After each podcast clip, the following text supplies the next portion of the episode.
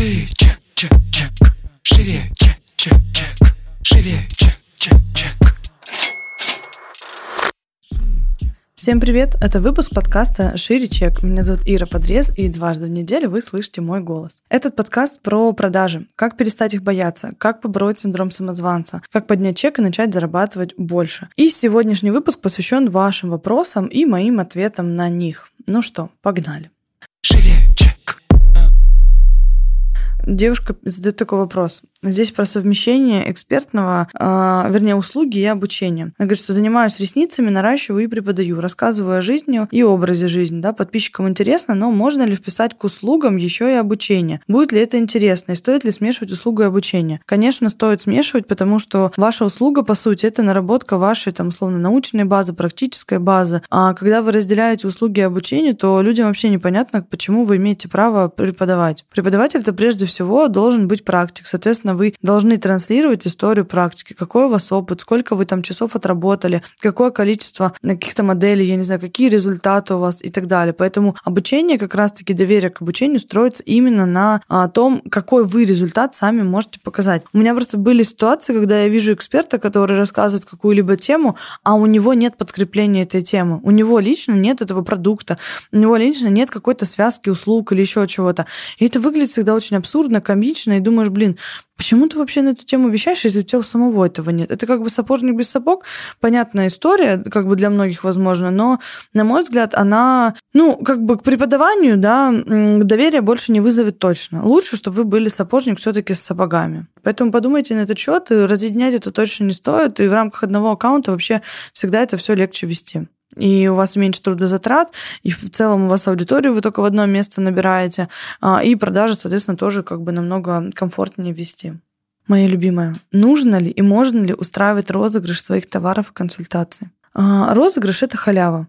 Вот, ну, как бы, да, а, если вы готовы, что ваш товар получит на халяву без какого-либо приложения усилий, окей, разыгрывайте. Второй момент. А, если розыгрыши часто, никакой ценности вашего товара не будет. Люди будут ждать, пока будет розыгрыш. Третий момент. Розыгрыши – это вся тоже такая механика развлекательная. Если вы, ну, такой серьезный эксперт или у вас серьезный продукт, и вы устраиваете розыгрыши, тоже всегда, знаете, так, ну, специфически, короче, смотрится. Я не особо сторонник розыгрыша. Я знаю, что у некоторых моих коллег а, были типа как конкурсы, в которых были призы, не личные консультации, а там обучение, еще что-то, ну такое дорогостоящее. Но а, участник должен приложить какие-то усилия, да, то есть а, он должен как-то постараться, чтобы, собственно, это получить. А просто розыгрыш ради розыгрыша, типа поставьте мне лайки, ну это прокатывает у блогеров там миллионников, у кого огромная аудитория, кому нужно поддерживать постоянную активность. Вот, если вы все же эксперт, то розыгрыши, ну, не лучшее лучшая механика э, для продажи. Потому что, собственно, здесь надо задать вопрос вам, вы его устраиваете, чтобы что? Чтобы а, людей привлечь, чтобы как-то привлечь внимание аудитории конкретно к продажам, а, чтобы стимулировать продажи и так далее. И тогда с этой точки зрения надо оценивать, а это вообще будет иметь результат да, в тех же продажах.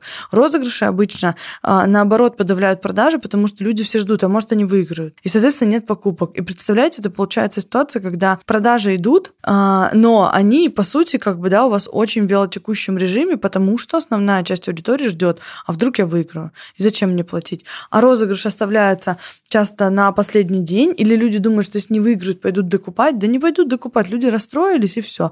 Кто хотел купить, тот купил, как бы, а кто ждал конца розыгрыша, не, э, как бы не выиграл, ну, тот докупать точно не пойдет. Поэтому здесь подумайте, чтобы что, да, вот вы его устраиваете, что вы от этого хотите.